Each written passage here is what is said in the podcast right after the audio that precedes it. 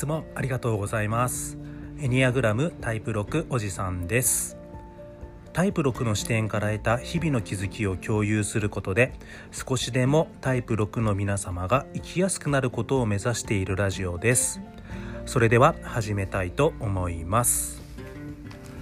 はい。では、えー、今日なんですけれども、えー、前回から、えー、続けているこうセンターの分類と法内の分類と、えー、ハーモニクスタイプの分類ですね、えっと、このそれぞれの分類を使って、えー、1から9の、えー、タイプをより立体的に見ていこうという試みの続きになります。はいえー、前回はタイプ1タイプ2タイプ3について話してきましたので、え、今日は、えー、タイプ4タイプ5タイプ6について、もう少し、深掘りできればなと思っております。はい、えー、そもそもの復習です、えー、センターの分類が、えー、それぞれの性格タイプが持つ、えー、根源的なニーズですね、まあ、行動原理みたいなものになります、えー、なぜそういった行動をするのか、えー、その行動の裏側にあるものですね。はい、えっと、その次の、えー、法内の3分類っていうのは何かっていうとじゃあ自らのそのニーズを満たすために、えー、どのように行動するか。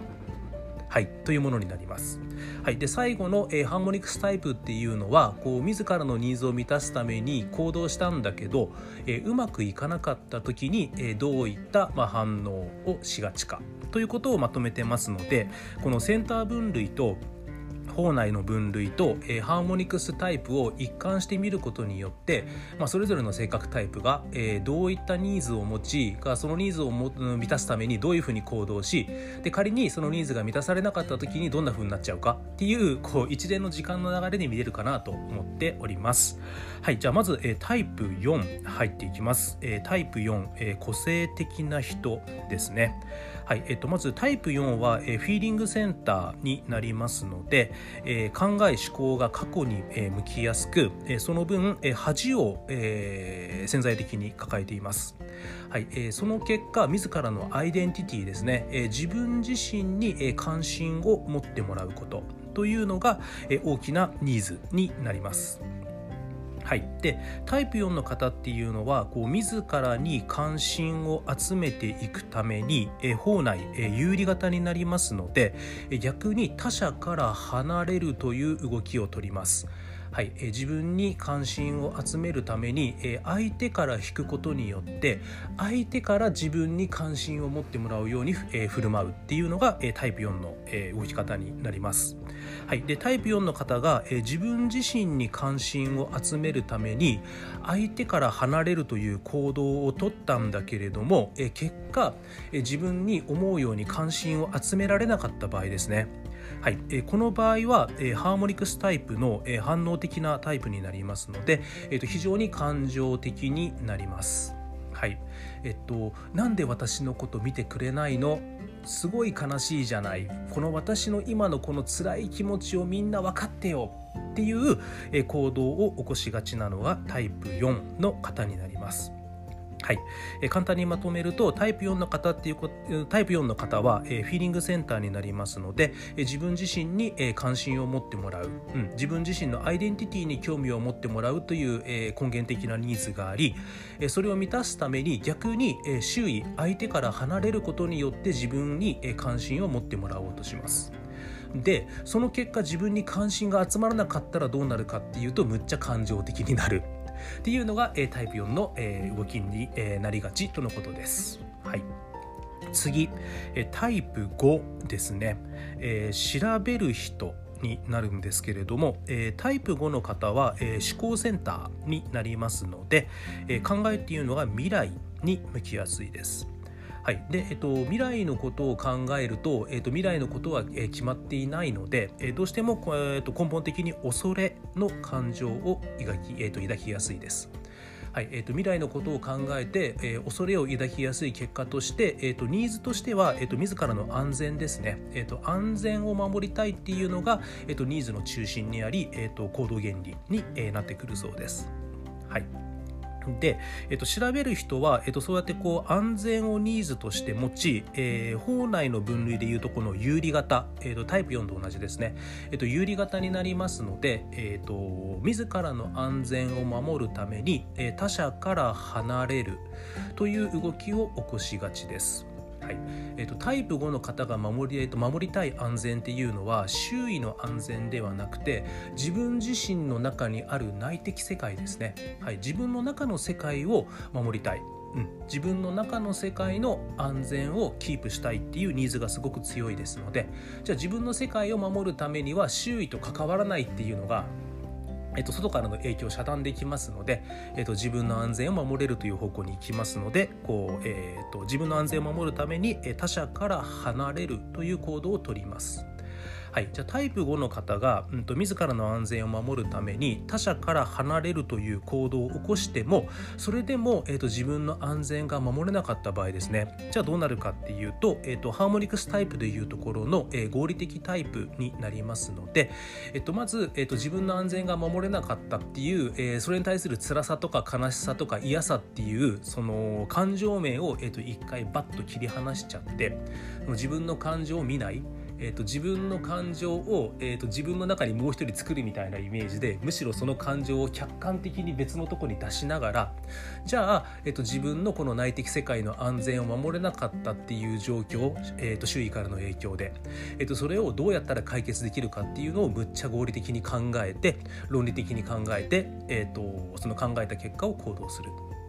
えーと、ということを、えー、と起こしがちなのがえタイプ5とのことです。はいえー、思考センターなので、えーと、安全を根源的に求めていてでその彼らが求める安全っていうのは自分の内的世界の安全になりますのでその安全を守るために他者から離れがちになります。はい、でえー、自分の安全を守る内的世界の安全を守るために、えー、他者から離れたんだけれどもそれでも自分の安全が守れない時っていうのはその辛いなとか嫌だなっていう感情を切り離してとにかく論理的合理的に考えてどうやって自分の安全を守るかということを考えるという方向に、えー、と行きがちとのことがタイプ5です。はい、じゃあ、えっと、今日の最後タイプ6になります、えっと、私もタイプ6になるんですけれども、え忠実な人になります。はい。で、えーと、タイプ6の方も、えー、思考センターですね、えーと、タイプ5と同様に、えーと、未来のことをとにかく考えがちで、えー、その結果心の奥底に恐れの感情を強く抱いています。その結果安全を求めるというのがタイプ6の方の根源的なニーズになります。はいえ、タイプ5の方のとの違いとしては、えーと、タイプ6の方が求める安全っていうのは自分の内的世界自分の精神面の安全もそうなんですけれども同じくらい自分の周囲自分の外的環境の安全も守ろうとしますなぜなら自分の精神面の安全というのは周囲の状況によって決まっているからですね。なんでタイプ6の方はこう外的環境がどのような状況であろうとも結局自分の中が安全であればいいというふうにはちょっと考えられなくって結局自分の内的世界が安全であるためには、えーと、自分の外の世界に例えば敵がいないとかこう自分の外の世界から自分が脅かされないっていうような状況も必要なんですね。はい、なので、えっと、タイプ6の方は、えっと、自分の内にも外にも安全を求めるという、え、傾向があります。はい、えその結果、えー、法内の分類でいうところの、え、追従型になりますので、え、自分自身が持つ道徳観倫理観に従って、え、とにかく周囲の人の役に立とうと努力します。はいえ、自分の、え、外的世界とか内的世界の安全を守るために、え、とにかく周り周囲の人の役に立つ努力をします。はい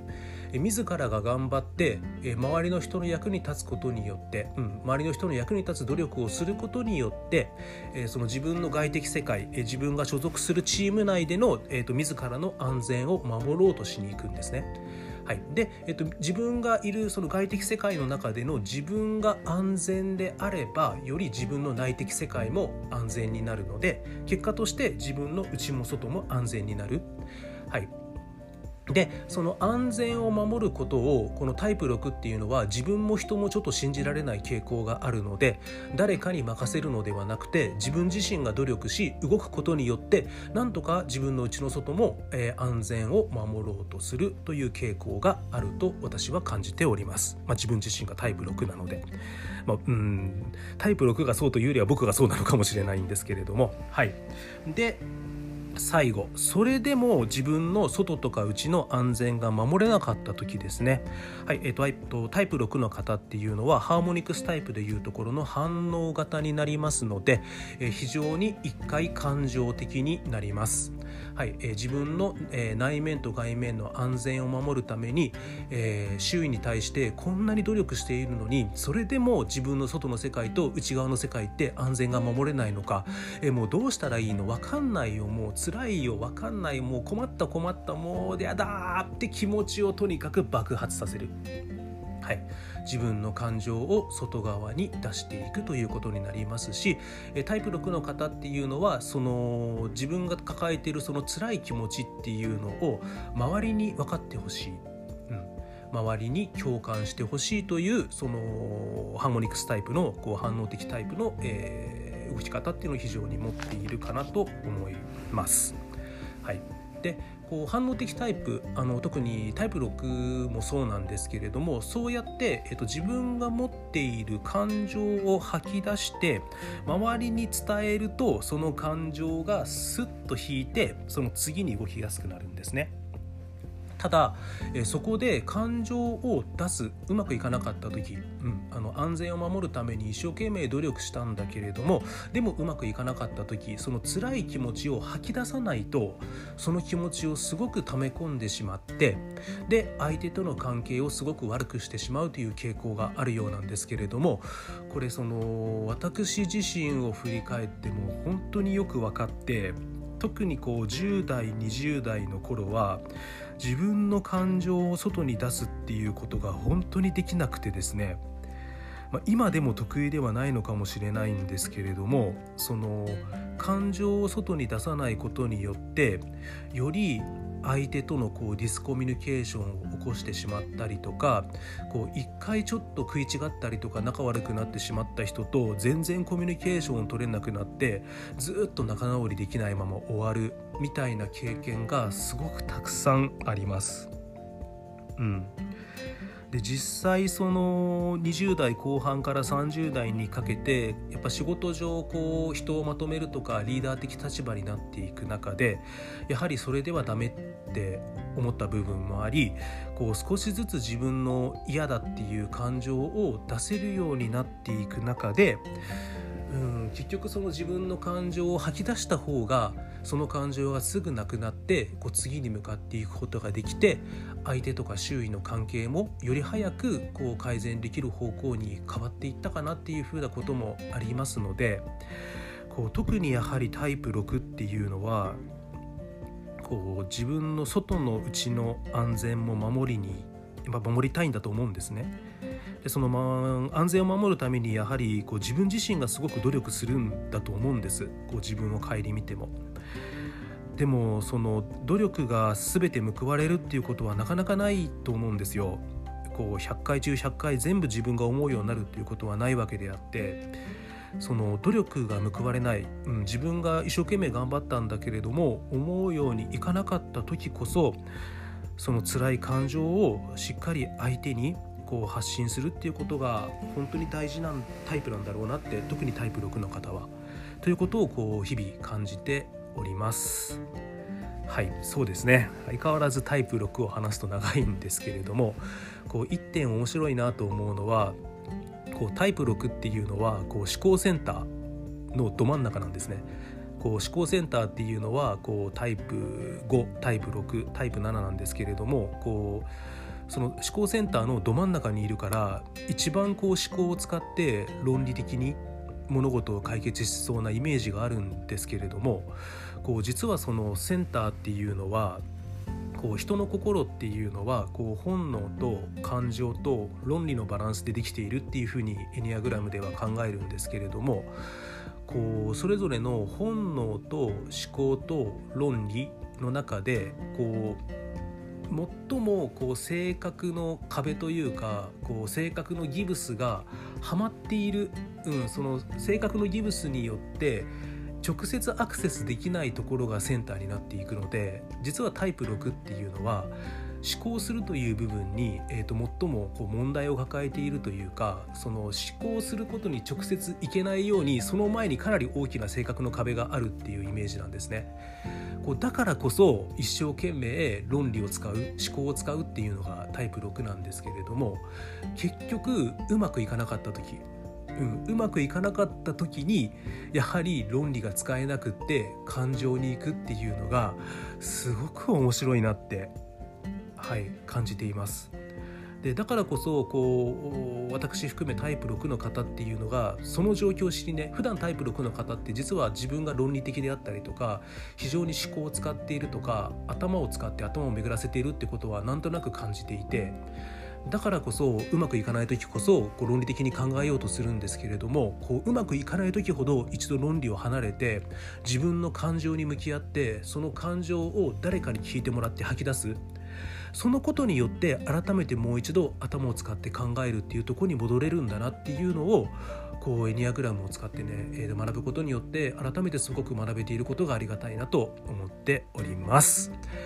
はい、今日もたくさん聞いてありがとう、あの、聞いていただいてありがとうございます。えっと、次は、えっと、最後ですね、タイプ7、タイプ8、タイプ9についてまたセンターと法内とハーモニクスの分離を使って考えていこうと思います。じゃあ、今日のところは以上になります。えー、ありがとうございます。エニアグラムタイプ6おじさんでした。失礼します。